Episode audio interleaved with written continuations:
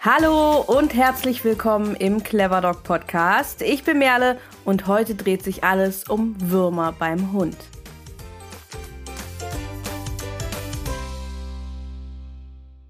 Würmer beim Hund. Das ist ein Thema, das eigentlich allgegenwärtig ist. Ein Thema, von dem alle Hundehalter und HundehalterInnen schon einmal etwas gehört haben sollten, Dennoch ist es auch ein Thema, über das auf der einen Seite auch mal nicht ganz so gerne gesprochen wird, weil es ja auch ein paar unangenehme Komponenten hat.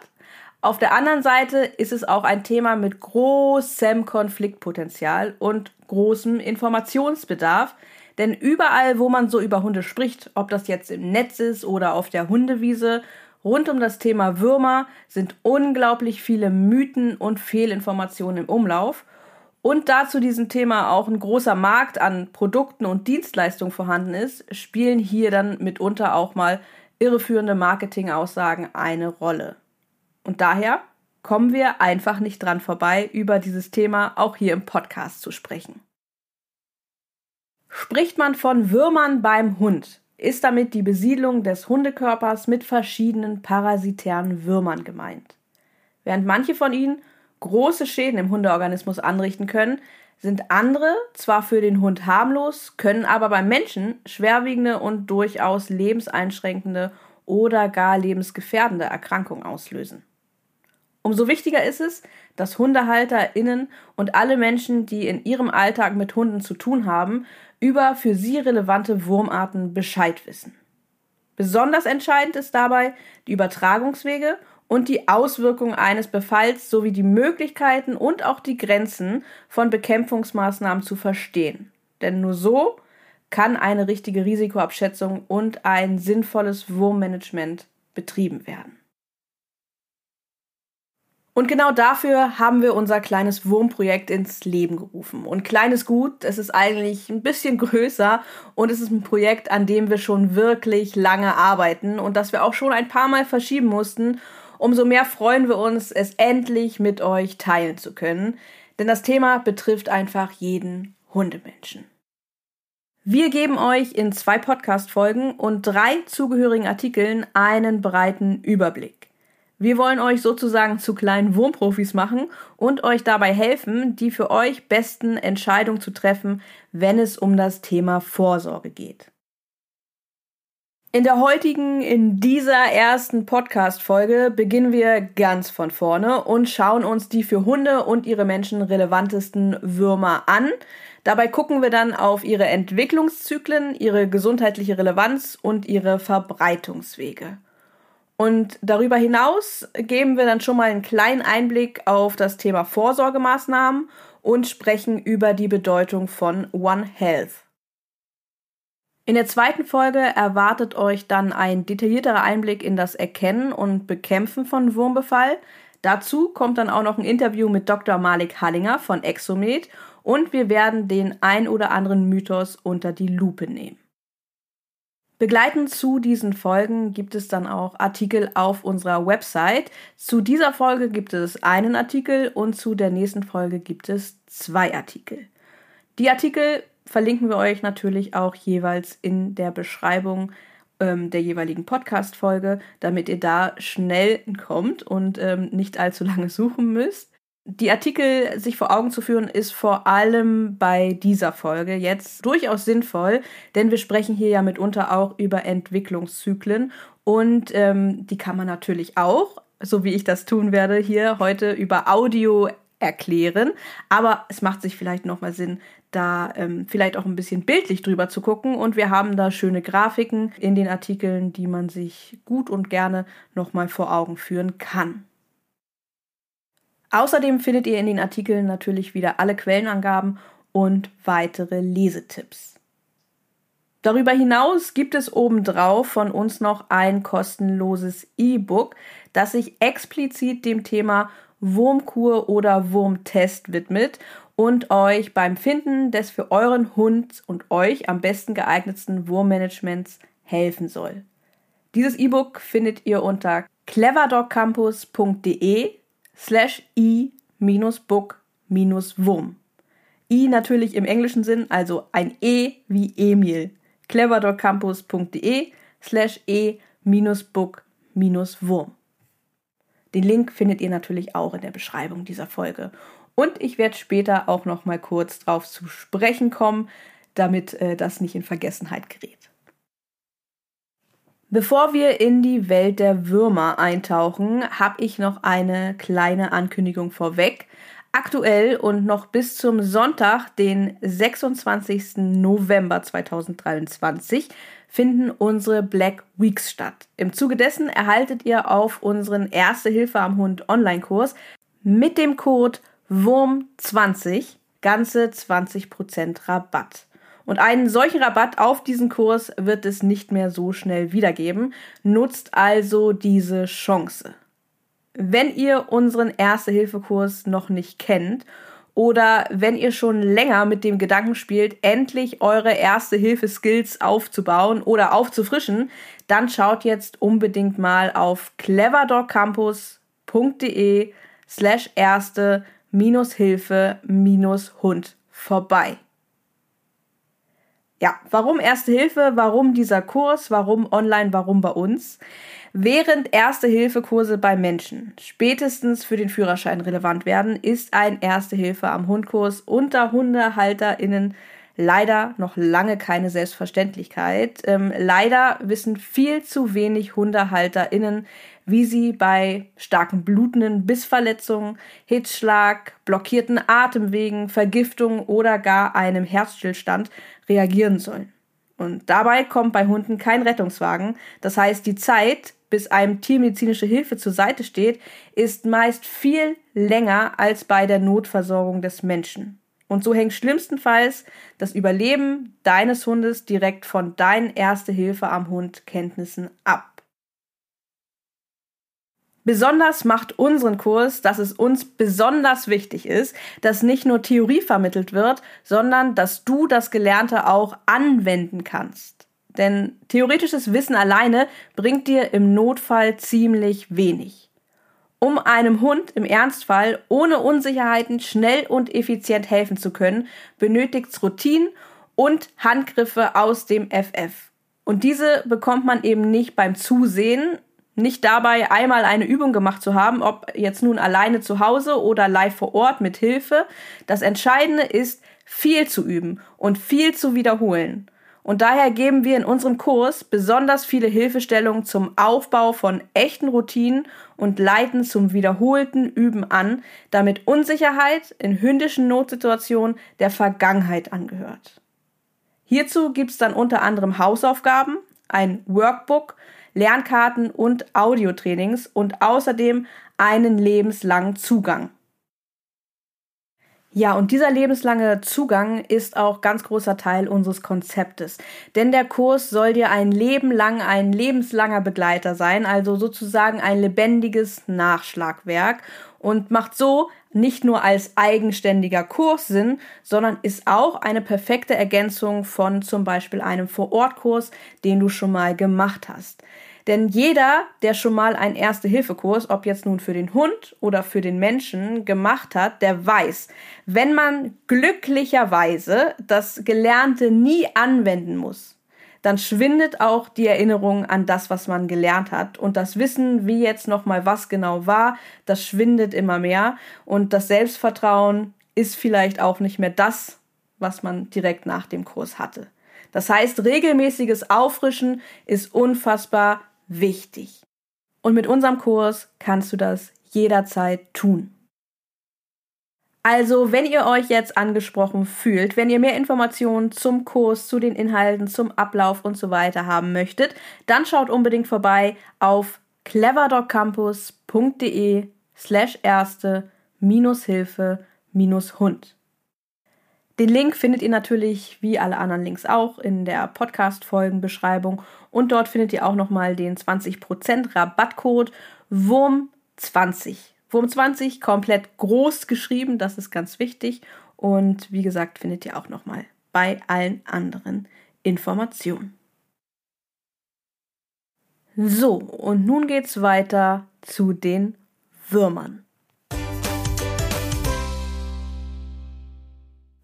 Da wir ja in dieser Folge einen großen Überblick über das Thema Würmer geben wollen, starten wir natürlich auch damit, was denn eigentlich mit Würmern gemeint ist. Wenn man in der Hundewelt von Würmern spricht, dann sind zumeist verschiedene parasitär lebende mehrzellige, wurmförmige, aber evolutionär nicht unbedingt näher verwandte Tiere gemeint. Diese befallen ihren Wirt endoparasitisch, das heißt, sie leben im Körperinneren. Und dabei findet man sie hauptsächlich im Magen-Darm-Trakt, aber auch in anderen Körperregionen und Organen, wie zum Beispiel der Lunge und dem Herz. Im tiermedizinischen Bereich werden Würmer zumeist als Helminten bezeichnet. Damit gemeint sind parasitische Vertreter der Tierstämme der Plattwürmer und der Fadenwürmer. Neben parasitischen Einzellern, wie zum Beispiel Kokzidien oder Giardien, von denen ihr vielleicht schon mal gehört habt, und neben den Gliedertieren, wie zum Beispiel Zecken, von denen ihr, glaube ich, definitiv schon gehört habt, gehören die Helminten zu den mit Abstand relevantesten Hundeparasiten. Und gerade wegen dieser Relevanz ist natürlich eine ganz, ganz wichtige Frage, ob Würmer vom Hund auf den Menschen übertragbar sind. Und diese Frage muss man mit Ja beantworten. Denn einige Würmer oder deren Stadien besitzen ein sogenanntes zoonotisches Potenzial. Sie können also auch Menschen befallen und zu ernsthaften, mitunter sogar lebenseinschränkenden Erkrankungen führen. Die Übertragung auf den Menschen kann über unterschiedliche Wege passieren. Das einfachste Szenario ist natürlich Kontakt mit Kot, der Wurmeier oder andere infektiöse Stadien enthält. Und das kann viel, viel einfacher beziehungsweise viel, viel schneller passieren, als man vielleicht denkt, denn es sind überhaupt keine großen Mengen dafür notwendig. Im Gegenteil, viele Wurmeier sind mit dem bloßen Auge nicht zu erkennen und so reden wir mitunter über mikroskopische Mengen von Kot und Eiern, die aufgenommen werden müssen, um eine Infektion auslösen zu können. Das heißt, es kann zum Beispiel schon beim Aufheben von Kotresten zu Kontakt äh, mit dem Hundekot und infektiösen Eiern kommen, die auf deine Hände gelangen und dann ja durch Berühren des Gesichts oder beim Essen oral, also durch den Mund aufgenommen werden und so dann in deinen Körper gelangen. Oder auch direkt durch deinen Hund. Ob das nun Kotreste sind, die von ihm selbst ähm, bei ihm im Fell haften bleiben oder wenn er beim Spazierengehen mit seinen Pfoten oder anderen Körperteilen fremden Kot aufnimmt und du dann Körperkontakt mit ihm hast und dadurch ähm, Kotreste an deine Hände, in dein Gesicht und dann in deinen Körper gelangen. Das muss natürlich nicht nur beim Kuscheln passieren, das kann auch passieren, dass der Hund entsprechend auf Teppiche, auf Sofa, auf andere Möbel, in dein Bett zum Beispiel Kotreste aufträgt und die dann ja irgendwie zu dir gelangen und dann ähm, entsprechend von dir aufgenommen werden. Und was man sich natürlich auch ganz bewusst machen muss, dass nicht alle Menschen erwachsen sind und dass nicht alle Menschen zu jeder Zeit dieselben Hygienemaßnahmen durchführen. Beim Thema Kinder zum Beispiel muss ich gerade jetzt im Herbst immer daran denken, wie groß doch die Gefahr ist, dass Kinder mit Hundekotresten an den Händen durch die Gegend laufen. Wenn ich sehe, wie viele Kinder mit äh, Laub am Wegesrand spielen und ich gleichzeitig sehe, wie viele Hundehalter und Hundehalterinnen ihre Kotreste genau in diesen Laubhaufen einfach liegen lassen. Und ja, da gibt's auch noch ganz andere Beispiele, wie zum Beispiel Rollstuhlfahrer und RollstuhlfahrerInnen, die ähm, mit ihren Reifen durch Kotreste, die liegen gelassen wurden, durchfahren und die dann an die Hände bekommen. Und ähm, wenn sie es mitkriegen, sicherlich dafür sorgen, dass sie diese Kotreste schnell entfernen. Aber das heißt ja nicht immer, dass die minimalsten Kotreste auch wirklich schnell entdeckt werden.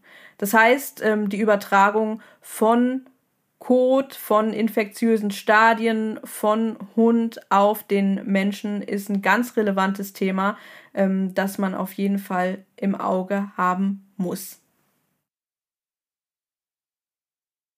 Ein wirksames Wurmmanagement ist daher enorm wichtig.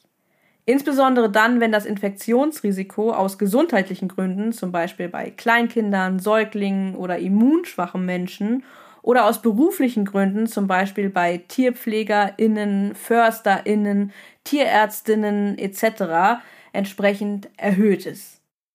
Und dabei macht es natürlich Sinn, nicht nur auf sich selbst, sondern auch auf sein Umfeld zu schauen. In diesem Zusammenhang ist euch vielleicht schon mal der Begriff One Health über den Weg gelaufen. Der One Health Ansatz beschreibt die interdisziplinäre Zusammenarbeit von Akteuren der Tiermedizin, Humanmedizin und Umweltwissenschaften, um unter anderem die Verbreitung von Krankheitserregern einzudämmen. Und da einige Würmer, die Hunde befallen, eine sehr hohe Reproduktionsrate haben, häufig vorkommen und ein hohes zoonotisches Potenzial mit erheblichen gesundheitlichen Auswirkungen mitbringen, betreffen Entscheidungen rund um das Wurmmanagement eben nicht nur den eigenen Hund, sondern auch andere Tiere und Menschen in seiner Umwelt. Entscheidungen sollten daher immer mit einem Gedanken an den One Health Ansatz getroffen werden. Die maßgeblichen Ziele sollten dabei sein, dass der Hund keine Wurmerkrankungen entwickelt und dass durch ihn möglichst keine infektiösen Stadien in die Umwelt abgegeben werden. Mit diesem Wissen im Hinterkopf schauen wir uns doch jetzt mal an, welche Würmer denn überhaupt bei Hunden häufig vorkommen. Besonders relevant für Hunde und die mit ihnen zusammenlebenden Menschen sind unterschiedliche Plattwürmer, wie der dreigliedrige Hundebandwurm, der Fuchsbandwurm, der Gurkenkernbandwurm, unterschiedliche Tenia-Arten sowie unterschiedliche Mesocestoides-Arten. Aus dem Stamm der Fadenwürmer sind dann noch bestimmte Vertreter der Familien der Hakenwürmer, der Spulwürmer, der Peitschenwürmer sowie Arten, die unter Lungen- und Herzwürmern zusammengefasst werden, für Hunde von Bedeutung. Zu diesen relevanten Würmern schauen wir uns gleich gemeinsam ein wenig genauer ihre Lebenszyklen und Übertragungswege sowie ihre gesundheitliche Relevanz sowohl für Hunde als auch für Menschen an. Dafür, bevor wir das tun, sind ein paar Begriffe ganz, ganz wichtig. Ein wichtiger Begriff zum einen ist der Begriff des Endwirtes. Der Endwirt ist ein Organismus, auf den sich ein bestimmter Parasit besonders angepasst hat und in dem er für gewöhnlich geschlechtsreif wird bzw. das Ende seines Entwicklungszyklus erreicht. Zwischenwirte sind hingegen Organismen, die ein Entwicklungsstadium eines bestimmten Parasiten aufnehmen. Der Parasit entwickelt sich hier weiter und wird dann anschließend auf den nächsten Wirt übertragen. Ein Fehlwirt ist in der Regel ein Organismus, der den Zyklus des Parasiten unterbricht, weil er sich in ihm nicht weiterentwickeln kann oder durch ihn nicht mehr an den Endwirt weitergegeben wird. Wenn ihr im Folgenden Schwierigkeiten haben solltet, den beschriebenen Zyklen zu folgen, schaut doch unbedingt mal in den Artikel zu dieser Podcast-Folge, denn dort gibt es dann auch nochmal eine grafische Aufbereitung. Das kann man, denke ich, auch wenn man möchte, sehr gut parallel nachverfolgen. Wir beginnen mit den Bandwürmern und gucken uns die drei für den Hund besonders relevanten Bandwurmarten mal ein bisschen genauer an. Diese drei Arten sind der Hundebandwurm, der Fuchsbandwurm und der Gurkenkernbandwurm. Gemeinsam haben diese Bandwürmer, dass sie stets darmlos sind und einen extrem abgeflachten Körper zeigen. Gemeinsam haben sie auch, dass ihre Endwirte bei einem Befall keine oder nur wenig Symptome zeigen. Anders sieht das jedoch bei den natürlichen Zwischenwirten oder auch bei den Fehlwirten, die betroffen sein können, wie zum Beispiel der Mensch aus. Denn diese können je nach Art erhebliche Beeinträchtigung zeigen. Der dreigliedrige Hundebandwurm, der auf Lateinisch auch Echinococcus granulosus heißt, wird vor allem durch Hunde, Wölfe und Füchse verbreitet. Während diese in der Regel keine gesundheitliche Auswirkungen zu befürchten haben, kann er bei Weidetieren, die zum Beispiel natürliche Zwischenwirte sind, oder auch bei Menschen erhebliche gesundheitliche Schäden anrichten. Der erwachsene Wurm hat etwa eine Länge von drei bis sieben Millimeter und hat meist drei Glieder, die bis zu 1500 Eier jeweils enthalten können. Der Entwicklungszyklus bzw. die Übertragungswege des dreigliedrigen Hundebandwurms sehen dabei wie folgt aus. Endwirte, also Hunde, Wölfe und Füchse, die scheiden Glieder des Wurmes aus und diese Glieder enthalten die infektiösen Eier. Diese werden dann mit dem Kot von den Zwischenwirten, also häufig Weidetiere bzw. Huftiere, aufgenommen. In diesen Zwischenwirten entwickelt sich dann das Larvenstadium, die Finn, insbesondere in der Leber und der Lunge. Fressen die Endwirte dann die infizierten Organe, entwickelt sich der erwachsene Wurm in ihrem Darm und der Zyklus beginnt erneut. Wichtig hierbei ist, dass auch der Mensch als Fehlwirt betroffen sein kann. Der dreigliedrige Hundebandwurm findet sich auf der ganzen Welt und in Europa kommt er insbesondere in der Mittelmeerregion vor. Für den Hund selbst ist der Befall nicht pathogen bzw. wird als nicht pathogen eingestuft. Das heißt, die Endwirte wie der Hund zeigen in der Regel keine Symptome.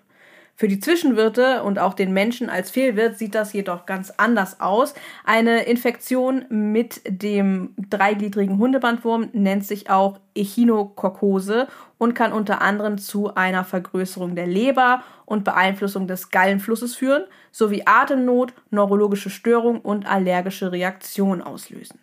Sie kann zu lebenslangen Folgeschäden und im schlimmsten Fall zum Tod führen. Kinder und immunschwache Personen zählen hierbei zu den Risikogruppen und insbesondere bei Reisen in Gebiete mit erhöhtem Vorkommen ist entsprechende Vorsicht geboten. Der zweite Bandwurm in der Reihe ist der gefährliche Fuchsbandwurm oder auch Echinococcus multilocularis. Er wird vor allem durch Füchse, aber auch durch Hunde und Katzen verbreitet. Er ist nicht ganz so groß, meistens wie der dreigliedrige Hundebandwurm, etwa zwei bis vier Millimeter, hat dafür aber mehr Glieder, fünf Glieder um genau zu sein, in dem bis zu 300 Eier reifen. Die Übertragung bzw. der Entwicklungszyklus läuft wie folgt ab. Die Endwirte, also Füchse, Hunde, Katzen, scheiden Glieder des Wurmes aus, welche dann die Eier enthalten. Die Zwischenwirte sind meist Nagetiere wie Mäuse, die den infizierten Kot dann aufnehmen. Hier, also in den Nagetieren, entwickelt sich dann das Larvenstadium, insbesondere in der Leber. Wenn diese dann von den Endwirten gefressen wird, entwickelt sich dann im Darm dieser Endwirte wieder der erwachsene Wurm und der Zyklus beginnt erneut. Auch hier ist wieder wichtig, dass der Mensch als Fehlwirt betroffen sein kann. Denn während für den Hund der Befall mit dem gefährlichen Fuchsbandwurm als nicht krankmachend eingestuft wird, zeigt der Mensch mitunter erhebliche Symptome. Eine unbehandelte Fuchsbandwurminfektion, die auch alveoläre Echinokokose genannt wird, ist eine sehr ernstzunehmende Erkrankung, die viele Jahre unentdeckt bleiben kann und unbehandelt meistens tödlich verläuft. Macht die Erkrankung sich bemerkbar, sind das meist zunächst Lebersymptome. Wenn bereits Metastasen in anderen Organen zu finden sind, können auch hier entsprechende Störungen auftreten. Wenn dann nach längerer Zeit ein Befall auffällt, ist häufig, wenn es denn aufgrund der organischen Lage möglich ist, eine operative Entfernung nötig.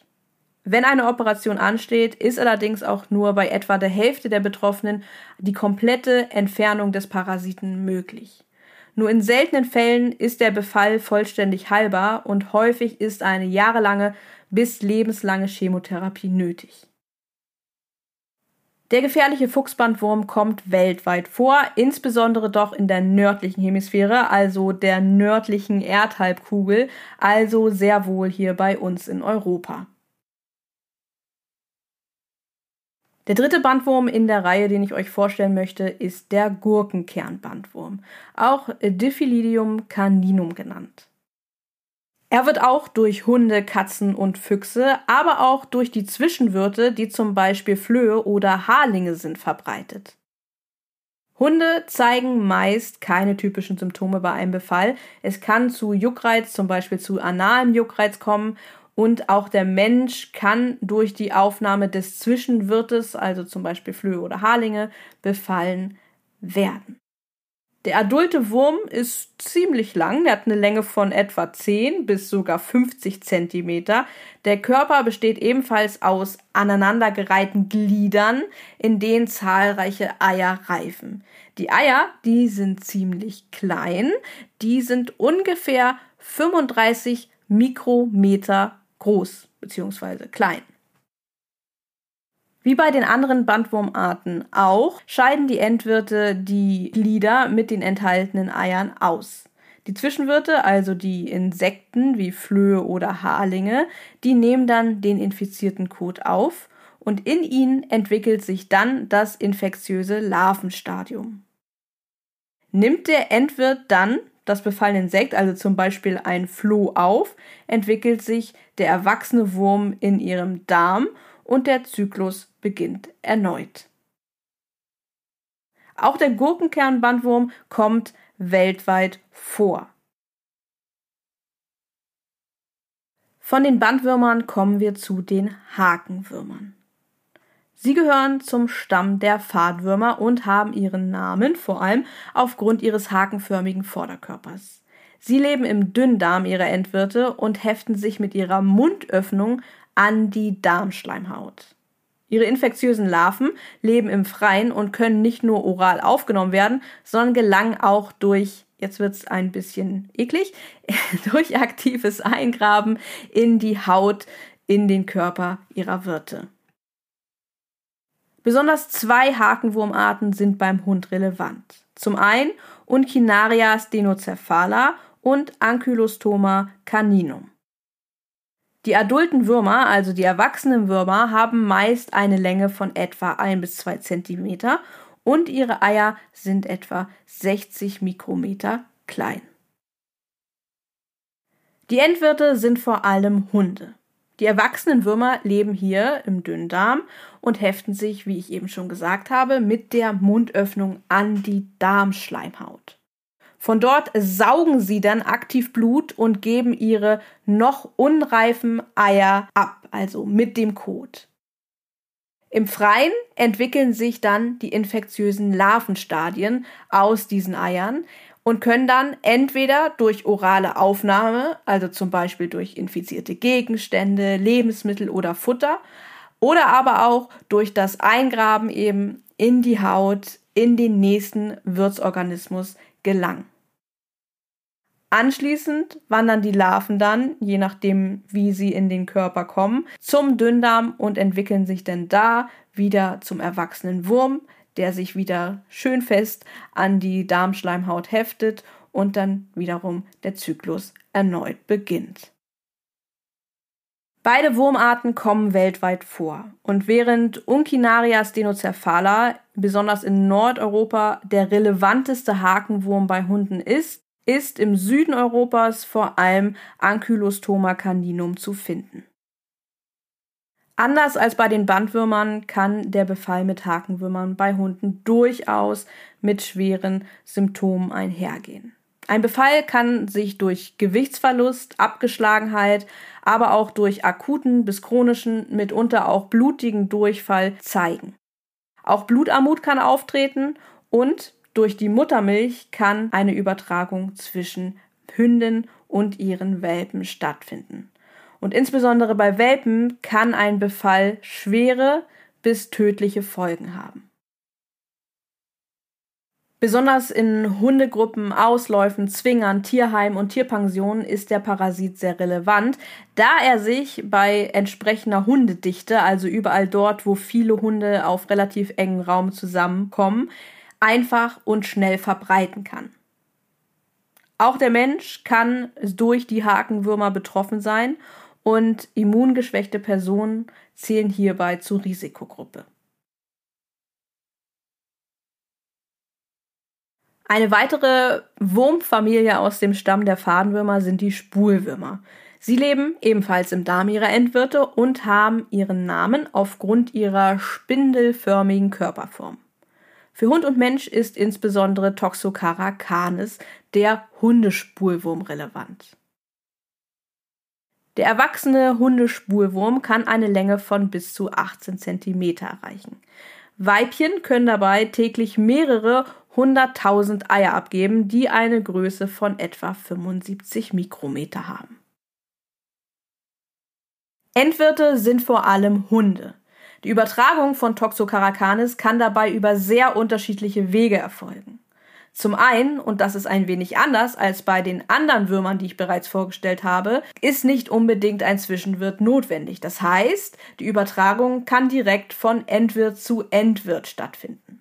Das heißt, in der Regel leben die erwachsenen Würmer ja im Dünndarm ihrer Endwirte. Und hier geben die Weibchen dann die große Menge an unreifen Eier ab, die dann mit dem Kot ausgeschieden werden. Und dann können diese Eier direkt zum Beispiel von anderen Hunden durchs Fressen von Kot oder kontaminierten Futter oder Gras aufgenommen werden. Ein weiterer Weg ist aber auch die Verbreitung über Zwischenwirte, zum Beispiel Nagetiere, in denen sich die Eier dann nicht weiterentwickeln. Egal auf welche Art und Weise der Endwirt dann die Eier aufnimmt, gelangen sie zunächst in den Darm. Dort entwickelt sich dann das erste Larvenstadium, welches in den Blutkreislauf wandert. Auf einer weiteren Wanderung durch Leber, Lunge und Bronchien entwickeln sich die Larven immer weiter. Und durch Husten gelangen sie letztendlich aus dem Körper oder werden erneut durch den Endwirt verschluckt, wodurch sie dann wiederum in den Darm gelangen, wo sie sich dann zu erwachsenen Würmern entwickeln. Und dann beginnt der Zyklus von vorne. Darüber hinaus können die Würmer nicht nur diesen Wanderweg einschlagen, sondern auch in ganz andere Organe wandern und dort in ein Ruhestadium verfallen. So können zum Beispiel auch Milchdrüsen betroffen sein, was wiederum beim Säugen von Welpen sehr relevant ist, denn genau dadurch können die Würmer von den Hündinnen auf die Welpen übertragen werden. Aber auch eine Übertragung im Mutterleib kann durchaus vorkommen. Bei gesunden Hunden kann ein leichter Befall symptomlos verlaufen. Bei einem Massenbefall oder beim Befall von Welpen und Junghunden oder auch kranken bzw. immunschwachen Hunden kann das Ganze jedoch ganz anders aussehen. Es kann zu einer schnellen Abmagerung führen, es kann zu einem aufgedunsenen Bauch, schleimigen Kot und Durchfall sowie zu einem Darmverschluss durch die Parasiten führen. Ohne zügige Behandlung kann es sogar zu einem tödlichen Verlauf kommen. Und auch Menschen können durch die Aufnahme von Eiern betroffen sein. Gerade bei Kindern kann eine Toxocara-Infektion unterschiedliche Beschwerden wie Bauchschmerzen, Fieber, Bronchitis, Schweratmigkeit, Schlafstörungen, Sehstörungen und Sehverlust, Hautausschläge, Kopfschmerzen und Krampfanfälle auslösen. Da die Parasiten auch in Deutschland, Österreich und der Schweiz sehr verbreitet sind und sehr langlebige Eier in großen Mengen ausscheiden, ist ihr zoonotisches Potenzial entsprechend hoch. Den nächsten Wurm, den wir uns angucken, ist Trichuris vulpis, der Hundepeitschwurm. Er lebt ebenfalls vorwiegend im Darm von Hunden, kann aber auch bei Füchsen und anderen wildlebenden Hundeartigen vorkommen. Der erwachsene Wurm hat eine Länge von bis zu 7 cm und weibliche Würmer sind meist ein bisschen größer als die männlichen. Ihre Eier sind zitronförmig und etwa 80 Mikrometer groß. Die ausgewachsenen Weibchen geben dann vom Darm der Endwirte aus Eier ab, die mit dem Kot in die Umwelt ausgeschieden werden. Ähnlich wie beim Spulwurm ähm, beziehungsweise bei einer Übertragungsmöglichkeit des Spulwurms werden diese dann wieder direkt durch den Endwirt aufgenommen. Im Dünndarm schlüpfen dann die Larven, die sich wiederum zu erwachsenen Würmern entwickeln, die sich dann insbesondere im Dickdarm ansiedeln. Und der Zyklus beginnt so dann erneut. Trichuris vulpes kommt weltweit vor und ist in Europa vor allem im Mittel- und Südeuropa zu finden. Hunde zeigen häufig einen asymptomatischen Verlauf oder leichten Durchfall. Bei starkem Befall kann es aber auch zu entzündlichen Veränderungen im Darm sowie zu schweren, mitunter auch blutigen Durchfällen mit starkem Gewichtsverlust kommen. Ein Befall des Menschen ist möglich, ist allerdings eher selten. Auch hier können schwere Befälle mit starken Magen-Darm-Beschwerden einhergehen und zu entzündlichen Veränderungen und Blutarmut führen. Ein weiterer Wurm aus dem Stamm der Fadenwürmer ist der Herzwurm, auch Dirophilaria imitis genannt. Vielleicht hast du ja schon mal was von ihm gehört, da der Herzwurm die nicht selten tödlich endende Herzwurmerkrankung auslöst. Endwirte sind vor allem Hunde und andere Hundeartige. Ebenfalls können auch Füchse und Wölfe, aber auch Katzen, Frettchen, einige Walarten, Robbenarten und in seltenen Fällen auch der Mensch betroffen sein. Die adulten Würmer leben hier überwiegend in den Lungenarterien und der rechten Herzseite. Ein adultes Weibchen kann eine Länge von bis zu 30 Zentimeter erreichen und scheidet Larvenvorstadien, sogenannte Mikrofilarien aus. Über das Blut werden diese Mikrofilarien dann von Stechmücken aufgenommen, die als Zwischenwirte dienen. In den Insekten entwickeln sich die infektiösen Larvenstadien, die beim erneuten Stechen an den nächsten Wirt weitergegeben werden. Die Larven entwickeln sich in Muskulatur und Blutgefäßen weiter und wandern dann in die großen Lungenarterien und ins Herz. Das Vorkommen des Herzwurms ist abhängig vom Vorkommen der relevanten Mückenarten bzw. Mückengattungen, denn das sind vor allem zum Beispiel Culex, Aedes und Anopheles. Habt ihr vielleicht schon mal was gehört? Man findet diese insbesondere in warmen, gemäßigten und tropischen Regionen der Welt. In Europa sind das insbesondere Mittel-, Süden und Osteuropa, wo man diese Mückengattung finden kann. In den letzten Jahren kommt es aber auch durch die Zunahme der Temperaturen, also durch die wärmenden Temperaturen, Stichwort Klimawandel, zu einer zunehmenden Verbreitung auch im Norden Europas. Der Herzwurm löst beim Hund eine kardiovaskuläre Dirophilariose aus, auch Herzwurmerkrankung genannt. Bei geringem Befall kann der Hund zunächst monatelang symptomlos sein, bis es durch chronische Manifestationen und Veränderungen an Lunge und Herzen zu Verschlechterung des Allgemeinbefindens, zu Kurzatmigkeit, Husten und Erbrechen und verringerter Belastungsfähigkeit kommen kann. Je weiter die Erkrankung fortschreitet, umso weiter verschlechtern sich dann auch der Allgemeinzustand und die Symptome. Dabei kann der Verlauf auch vom individuellen Belastungszustand des Hundes abhängen. Die Behandlung einer Herzwurmerkrankung und vor allem auch einer fortgeschrittenen Herzwurmerkrankung ist aufwendig. Der Behandlungserfolg sowie die Überlebensrate und die verbleibende Lebenserwartung hängen von der Befallstärke, den Schäden, die bereits an Organen entstanden sind, und vom Zeitpunkt des Behandlungsbeginns ab. Darüber hinaus können bei der Behandlung auch starke Nebenwirkungen auftreten. Besonders bei Reisen in Risikogebiete ist entsprechende Sorgsamkeit geboten. Und der Einsatz von repellierenden Präparaten, also Wirkstoffen, die zur Abschreckung zum Beispiel von Mücken eingesetzt werden, sowie Insektiziden, also zur Bekämpfung von Insekten, sind entsprechend ratsam. Außerdem macht die Testung von Tierschutzhunden aus Risikogebieten durchaus Sinn und auch der Einsatz von spezifischen Entwurmungsmitteln während und nach dem Aufenthalt in Risikogebieten. Neben dem Herzwurm werden unter der Kategorie Herz- und Lungenwürmer häufig auch noch unterschiedliche Fadenwurmarten zusammengefasst, die aber nicht eng miteinander verwandt sind, sondern lediglich gemeinsam haben, dass sie insbesondere die Lungen und das Herz befallen. Neben dem bereits erwähnten Herzwurm sind beim Hund die Arten Crenosoma vulpis, der kleine Lungenwurm, und Angiostrongylus vasorum, der französische Herzwurm, besonders relevant. Ihre Hauptwirte sind vor allem hundeartige und als Zwischenwirt fungieren bei beiden Arten Schnecken. Der französische Herzwurm kommt weltweit vor, während der kleine Lungenwurm vor allem in Europa und in Teilen von Nordamerika zu finden ist. Wie man vielleicht schon von der Kategorie her annehmen kann, haben die erwachsenen Würmer gemeinsam, dass sie in den Atemwegen bzw. im Herz und in den Lungenarterien leben. Hier pflanzen sie sich auch fort, geben Eier ab und ihr erstes Larvenstadium, das sich entwickelt, wandert dann von der Lunge über die Atem- und Speisewege beziehungsweise durch das Abhusten und dann Verschlucken in den Darm. Und von hier aus wird es dann mit dem Kot in die Umgebung abgegeben.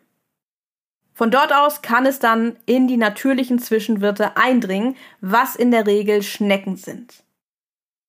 Hier entwickeln sich die Larven weiter und wenn nun eine befallene Schnecke durch den Endwirt aufgenommen wird, dann gelangt das infektiöse Larvenstadium über die Darmwand in den Blutkreislauf bzw. in den Lymphkreislauf, wodurch sie dann über Leber und Herz in die Lunge gelangen. Und hier entwickelt sich der adulte Wurm und der Zyklus beginnt von vorne. Ein Befall mit Herz- und Lungenwürmern ist häufig zunächst unauffällig und kann sich zum Beispiel durch Husten, Kurzatmigkeit oder andere Auffälligkeiten der Lunge zeigen, wie zum Beispiel eine Lungenentzündung. Außerdem kann es auch zu Fieber, Leistungsabfall und Abgeschlagenheit kommen. Auch zu Blutarmut und ähm, gerade bei einem schweren Befall mit dem französischen Herzwurm zum Beispiel kann auch plötzliches Herzversagen auftreten. Wenn andere Organe fehlbesiedelt werden, kann es darüber hinaus auch zu ganz unspezifischen Symptomen kommen, was wiederum zu einer schweren Diagnosefindung führen kann. Für den Menschen besteht bei den für Hunde spezifischen Herz- und Lungenwürmern wie dem kleinen Lungenwurm und dem französischen Herzwurm in der Regel keine Gefahr. Ja, das waren jetzt eine Menge, Menge Informationen über eine Menge Würmer, eine Menge Entwicklungszyklen und Übertragungsmöglichkeiten.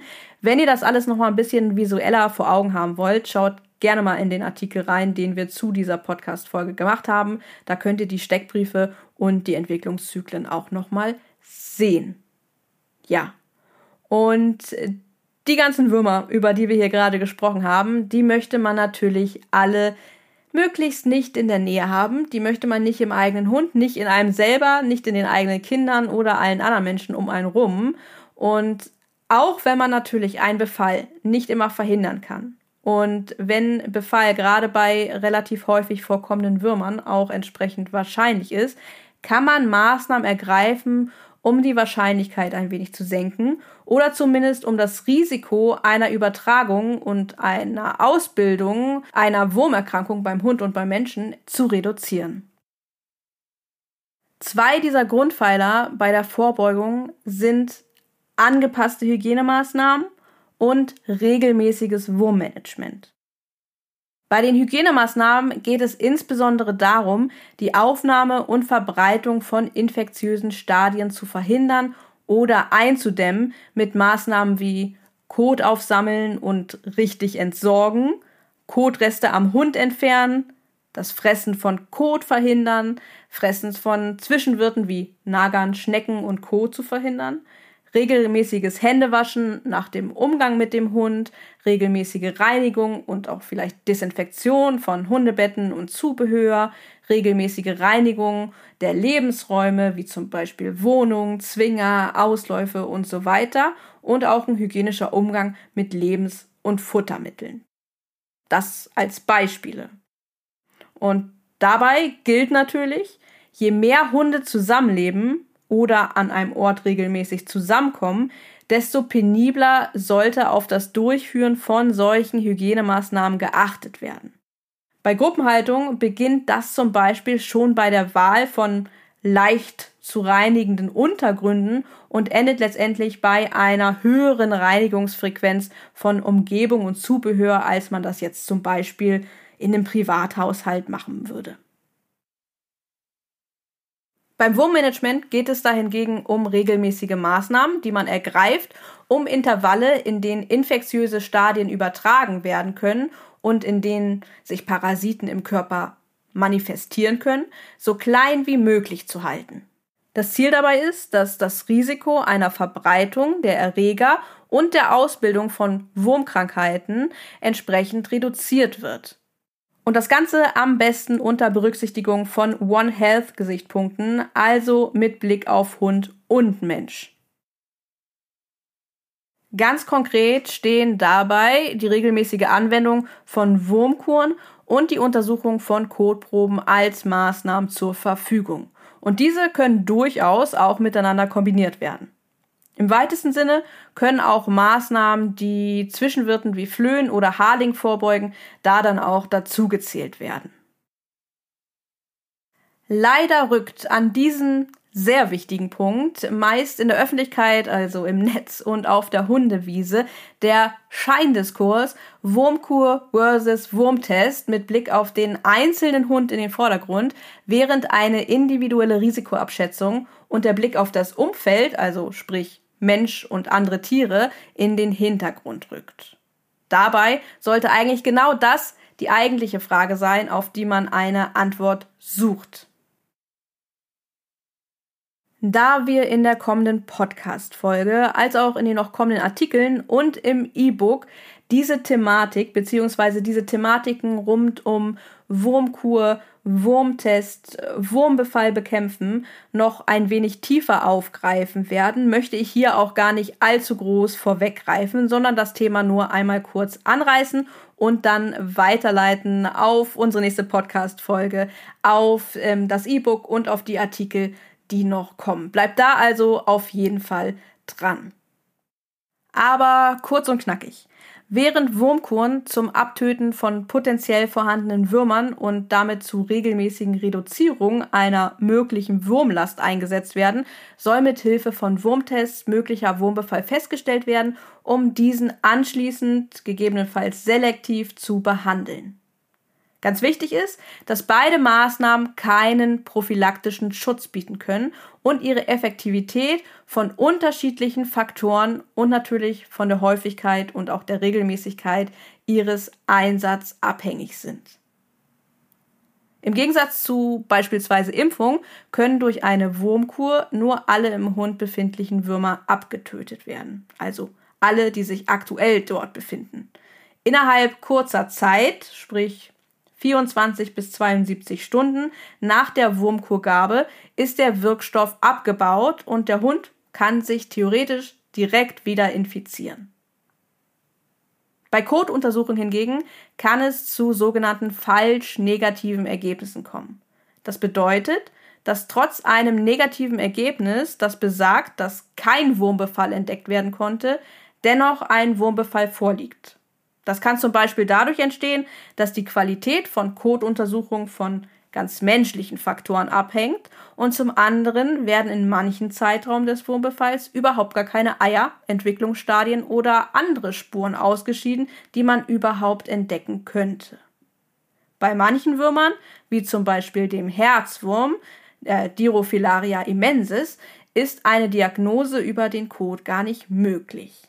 Und durch falsch negative Ergebnisse kann eine falsche Sicherheit entstehen, die zu einem unentdeckten Wurmbefall mit einer relativ hohen Wurmlast, zu der Ausbildung von Wurmerkrankungen beim Hund und zur Verbreitung infektiöser Stadien über einen längeren Zeitraum führen kann. Um das passende Wurmmanagement also die passenden Maßnahmen für dich, dein Hund und euer Umfeld zu finden, ist es wenig sinnvoll, pauschalen Aussagen, die das eine oder das andere befürworten, zu folgen. Stattdessen ist es wichtig, sich Wissen über Würmer, Wurmkuren und Kotproben anzueignen, sich mögliche Schwächen unterschiedlicher Strategien bewusst zu machen und eine individuelle Risikoabschätzung vorzunehmen. Ja, und ich weiß, das ist aus dem Stegreif manchmal gar nicht so einfach. Heute in dieser Folge hast du ja schon eine ganze, ganze Menge über die relevanten Wurmarten gelernt. Das ist schon mal eine ganz, ganz wichtige Basis, um überhaupt einschätzen zu können, was für Folgen möglich sind. Und damit es dir einfacher fällt, Entscheidungen rund um das Wurmmanagement zu treffen, haben wir dir unter anderem ja auch unser kostenloses E-Book zusammengestellt. Das trägt den Titel Wurmkur oder Wurmtest. Finde das richtige Wurmmanagement für dich und deinen Hund. Und hier erfährst du mehr über Möglichkeiten und Grenzen unterschiedlicher Maßnahmen und wie du eine individuelle Risikoabschätzung vornehmen kannst. Zu dem E-Book kommst du unter folgendem Link. Einmal kurz aufpassen. cleverdogcampus.de slash e-book-wurm. Den Link auch in der Beschreibung der Folge. Ja, und in diesem E-Book gibt es dann auch nochmal einen Überblick über die genannten Wurmarten. Nicht so äh, ausführlich wie hier, sondern in einer tabellarischen Form tatsächlich. Ihr findet hier ähm, dann was über Übertragungswege, Auswirkungen auf Mensch und Hund, alles nochmal sehr kompakt zusammengefasst. Außerdem werfen wir einen Blick ähm, auf Stärken und Schwächen von unterschiedlichen Maßnahmen, sprich von Wurmkur und Wurmtests.